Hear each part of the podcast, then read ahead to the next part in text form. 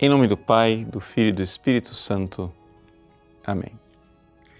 Meus queridos irmãos, o Evangelho de hoje nos coloca diante daquele episódio em que Jesus se encontra com um jovem rico.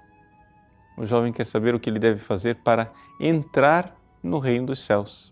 E Jesus então lhe pede os mandamentos. O que, que são os mandamentos? Os mandamentos que são apresentados por Jesus neste Evangelho são os mandamentos da segunda tábua da lei. Ou seja, aquela parte em que nós somos chamados a amar o próximo como a nós mesmos.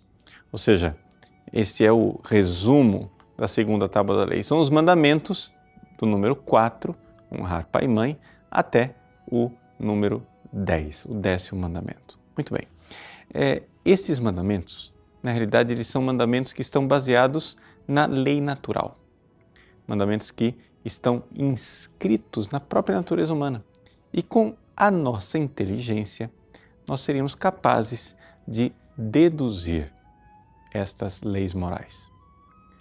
Em primeiríssimo lugar, portanto, somos chamados a viver conforme a nossa consciência, ou seja, a reta consciência humana. Um ser humano que honesto busca a verdade, ele irá encontrar os dez mandamentos. No entanto, Jesus, que vê a boa intenção desse rapaz e aprova a sua vida, porque o Evangelho de Marcos nos diz com clareza que Jesus olhou para ele e o amou, Jesus quer nos convidar a algo mais. Jesus quer que nós façamos não somente a nossa obrigação moral baseada na lei que está na natureza das coisas, Jesus quer nos convidar para uma aventura. A aventura do amor. E aí que ele nos coloca é, diante de uma visão muito mais profunda dos mandamentos daquela primeira tábua da lei, ou seja, a tábua que fala de nosso relacionamento com Deus. Os três primeiros mandamentos. Amar a Deus sobre todas as coisas. Então, significa que nós precisamos nos desapegar de todas as coisas. Com uma novidade. Uma novidade importante, uma novidade impressionante. Jesus exige este amor para si. Ou seja, para Ele mesmo, para Jesus. Nós precisamos amar Jesus. Vejam que isto é algo fantástico, é algo maravilhoso para nós cristãos e escandaloso para aqueles que não seguem Jesus. Jesus está dizendo: vai, vende tudo que você tem, dá aos pobres e depois me siga. Jesus está pedindo daquele jovem que ele o ame, ame Jesus mais do que todas as coisas.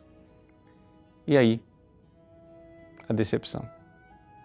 O jovem se afasta de Jesus com tristeza, porque era muito rico. Neste Evangelho, Jesus está se apresentando como sendo o verdadeiro Deus, como sendo aquele tesouro escondido da parábola que ele contou no capítulo 13 do Evangelho de São Mateus. O reino dos céus é um tesouro escondido. Quem encontra este tesouro escondido num campo vai vender tudo que tem para adquirir esse tesouro. E é interessante aqui uma nota: vai e vende tudo que tem alegremente. Infelizmente, o jovem rico não tinha fé.